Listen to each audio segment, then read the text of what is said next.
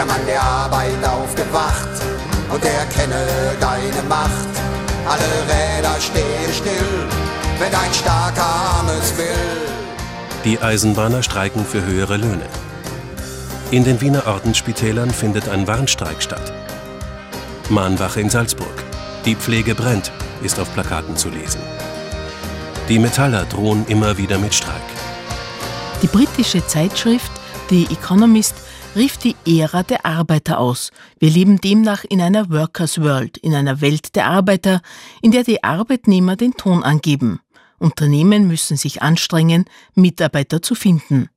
Florian Wenninger vom Institut für historische Sozialforschung an der Arbeiterkammer. Ich glaube, auf den Arbeitsmarkt bezogen haben Arbeitskräfte momentan eine vergleichsweise günstige Situation, weil es ein, eine Angebotslücke gibt.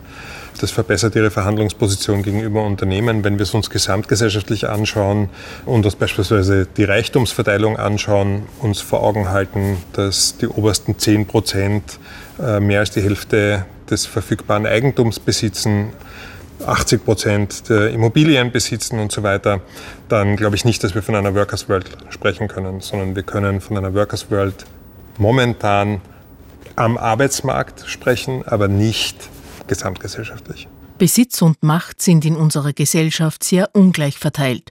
Deshalb kann man nicht von einer Workers World sprechen, weil diejenigen, die Besitz und Macht auf sich vereinen, andere für sich arbeiten lassen. Die Lohnarbeit, wie wir sie heute kennen, ist eine Entwicklung des Industriekapitalismus. Menschen verkaufen ausschließlich ihre Arbeitskraft. Die Arbeiterbewegung formierte sich in Österreich um 1880 beim ersten allgemeinen Gewerkschaftskongress in Wien. Relativ spät. In Großbritannien und Frankreich organisierten sich die Arbeiter zu der Zeit schon, um gegen ihre Ausbeutung zu kämpfen. Der Zeithistoriker Florian Wenninger die gesellschaftliche Kraft der Arbeiterbewegung basiert auf zwei Faktoren. Auf dem Faktor der bloßen Kopfzahl, es gibt viel, viel mehr Menschen, die ihre Arbeit verkaufen müssen, als Menschen, die Arbeit kaufen. Also viel mehr Beschäftigte als Unternehmer.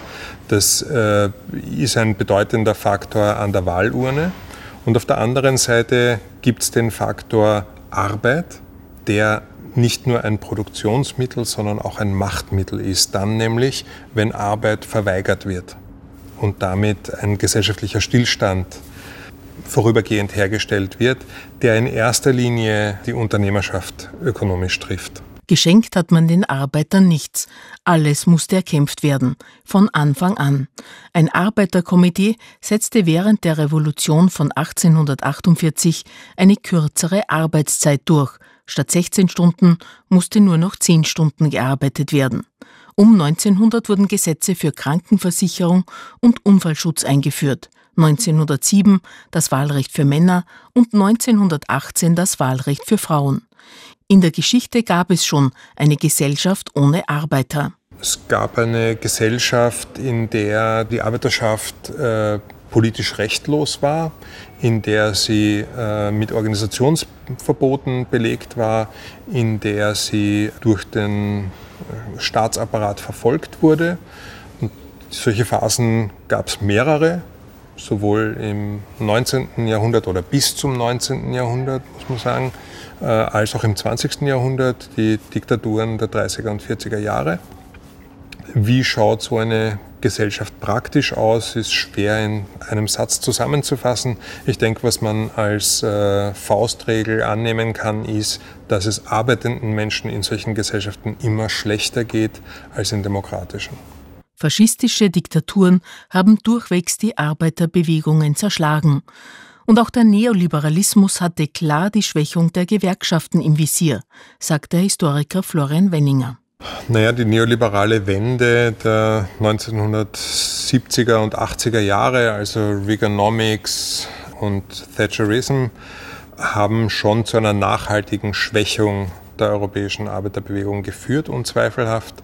Und zwar in erster Linie, indem sie Sicherungssysteme prekarisiert haben, also indem man Menschen, die zuvor das Gefühl hatten, relativ stabile Lebensverhältnisse vorzufinden, auch perspektivisch, in einen Status permanenter Unsicherheit versetzt hat. Deutschland hat dann Anfang des Jahrtausends nachgezogen mit Hartz IV. Dort war es ja anders als in Großbritannien eine sozialdemokratisch geführte Regierung, die dieses Neoliberalisierungsprogramm durchgesetzt hat. Ich denke, dass wir hier eine wesentliche Ursache für die Krise der Demokratie, in der wir uns letztlich gegenwärtig befinden, sehen können. Meint der Zeithistoriker Wenninger. Diese neoliberale Wende hat weite Teile der Bevölkerung stark verunsichert darüber, ob das aktuelle System für sie arbeitet oder nicht, und hat bei vielen von ihnen eine Abkehr bewirkt. Wenn wir heute vom Übergang äh, zu einer Dienstleistungsgesellschaft sprechen, dann ist es ja kein natürlicher Vorgang, sondern ein politisch gewollter Vorgang, dass Industrie abwandert in Schwellenländer und zu sehr günstigen Konditionen trotzdem ihre Produkte in der sogenannten ersten Welt anbieten kann, ist ein politisch gewollter Zustand, kein natürlicher Zustand und er führt tendenziell zur Schwächung von Gewerkschaften und von Sozialsystemen in der ersten Welt. Das muss man ganz klar so sagen. Das war ja auch ein deklariertes Ziel im Abbauprozess sozusagen und im Verlagerungsprozess im Zuge der Globalisierung. Diese Entwicklung zeigt nun ihre Kehrseite.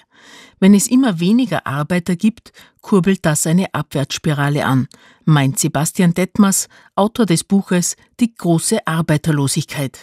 Das langfristige oder die langfristige Herausforderung ist eigentlich noch viel größer, nämlich wenn wir schrumpfende Absatzmärkte bekommen, wenn wir nicht mehr nur darüber reden, dass weniger Menschen arbeiten, sondern dass auch weniger Menschen konsumieren. Erstmal ist das eine sehr gute Nachricht für den Planeten, denn das heißt ja weniger Ressourcenverbrauch. Aber es bedeutet auch, dass Unternehmen auf einmal auf kleiner werdende, schrumpfende Absatzmärkte schauen und dann investieren sie weniger. Und dann kann ein Kreislauf in Gang gesetzt werden von weniger Investitionen, weniger Arbeit, weniger Wachstum, der all die Probleme noch verstärkt.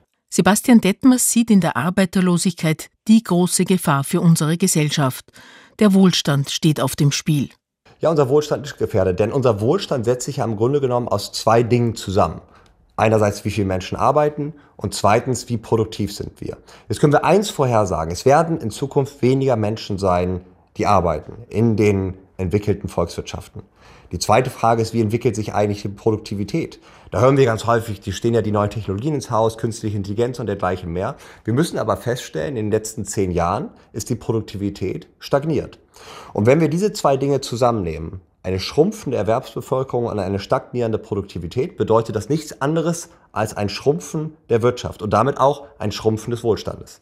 Wenn wir über Arbeitskräftemangel sprechen, müssen wir uns vor Augen halten, was damit gemeint ist. Es ist damit gemeint, dass zu einer bestimmten Nachfragekondition, also zu einem bestimmten, zu einem bestimmten Lohnniveau, zu bestimmten Arbeitsbedingungen, sich eine relativ geringe Anzahl von Menschen bereit findet zu arbeiten. Wenn wir diese Parameter verändern, wenn wir also beispielsweise mehr zahlen, dann können wir davon ausgehen, dass auch das Arbeitskräfteangebot steigt. Das könnte man tun, oder man vergrößert das Arbeitskräfteangebot, indem man mehr Menschen in den Arbeitsmarkt hereinholt. Die Löhne wurden mit dem Argument niedrig gehalten, dass man damit die Wettbewerbsfähigkeit des Standortes steigern könne. Und das garantiere wiederum zahlreiche Arbeitsplätze. Doch so lukriert man keine Facharbeiter. Barbara Breinsack zitiert in ihrem Buch Wofür wir arbeiten eine Umfrage des Meinungsforschungsinstitutes Gallup in den USA. 2015 war Bezahlung nur der viertwichtigste Grund gewesen, einen neuen Job anzunehmen. 2022 war es der wichtigste. Ganze zwei Drittel der Befragten gaben an, dass bessere Bezahlung für sie der Hauptgrund sein würde, einen anderen Job anzunehmen. Ein Blick zurück in die 1950er Jahre zeigt, dass schon einmal ein großer Mangel an Arbeitern herrschte. Deutschland warb ab 1955 in Italien um Arbeiter, ab 1960 dann in Spanien und Griechenland sowie ein Jahr später in der Türkei. Was heute gerne vergessen wird, Marokko und Tunesien waren Mitte der 1960er Jahre ebenfalls Ziel von Anwerbeabkommen. Österreich holte in einer ersten Welle ab 1964 Arbeiter aus der Türkei. Ab 1967 Gastarbeiter aus Jugoslawien. Diese beiden Länder sollten die wichtigsten Herkunftsländer werden. Erst mit der Ölkrise 1973 kam es zum Anwerbestopp. Die Nachkriegszeit kann man sehr gut mit der jetzigen Situation vergleichen, meint Arbeitsmarktexperte Sebastian Detmers. Denn es fehlte auch damals massiv an Fachkräften. Es herrschte fast Vollbeschäftigung, das Wirtschaftswunder blühte. Mit den Gastarbeitern konnte der Wohlstand gesichert werden.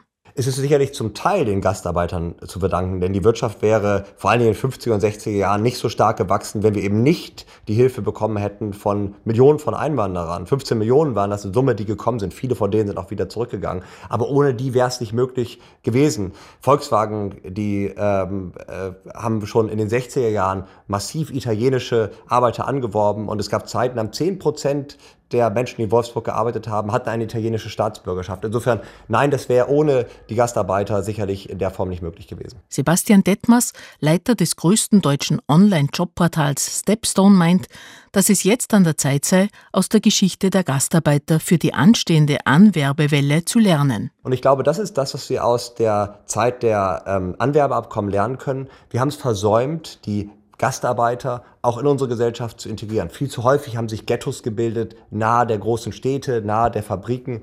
Es wurde nicht dafür gesorgt, dass die Menschen, die hergekommen sind und deren Familien wirklich integriert werden, dass sie Deutsch lernen. Und das müssen wir sicherstellen. Denn nur dann wird aus der einmaligen Einwanderung wirklich eine dauerhaft erfolgreiche Einwanderung und eine inklusive Gesellschaft. Man hat Arbeitskräfte gerufen und es kommen Menschen, wie der Schriftsteller Max Frisch einst sagte. Dieses ursprüngliche Modell der Gastarbeit ist in Wirklichkeit eine Unterteilung des Arbeitsmarktes in Vollberechtigte und Teilberechtigte. Also wenn Sie so wollen, eine, eine Apartheid auf dem Arbeitsmarkt. Der Zeithistoriker Florian Wenninger. Warum? Weil für diejenigen, die nur auf Zeit in diesem Arbeitsmarkt geduldet werden, wesentlich schlechtere Sozialstandards gelten, beispielsweise wenn es um Leistungen aus der Arbeitslosenversicherung geht, aber auch aus der Pensionsversicherung, aus dem Familienlastenausgleichsfonds. Und auf der anderen Seite setzt die Existenz dieser Leute, also dieser ohnehin benachteiligten Menschen, auch den restlichen Arbeitsmarkt unter Druck. Das Modell der Gastarbeit ist eines, das in erster Linie den Unternehmen nützt, um es unterm Strich zusammenzufassen. Die Migranten der neuen Generation unterscheiden sich von den Gastarbeitern der Nachkriegszeit erheblich. Wir stellen mittlerweile fest, dass viele Unternehmen von Menschen mit einer eigenen Migrationserfahrung gegründet werden. 20 Prozent der Unternehmen, sogar 50 Prozent der Unternehmen in Deutschland, die wir heute Unicorn nennen, die also eine Bewertung von mehr als einer Milliarde ähm, Euro haben, sind unter anderem auch von Menschen mit eigener Migrationserfahrung gegründet worden. Also sie bringen nicht nur ihre Arbeitskraft mit, sondern sie bringen auch einen Unternehmergeist mit.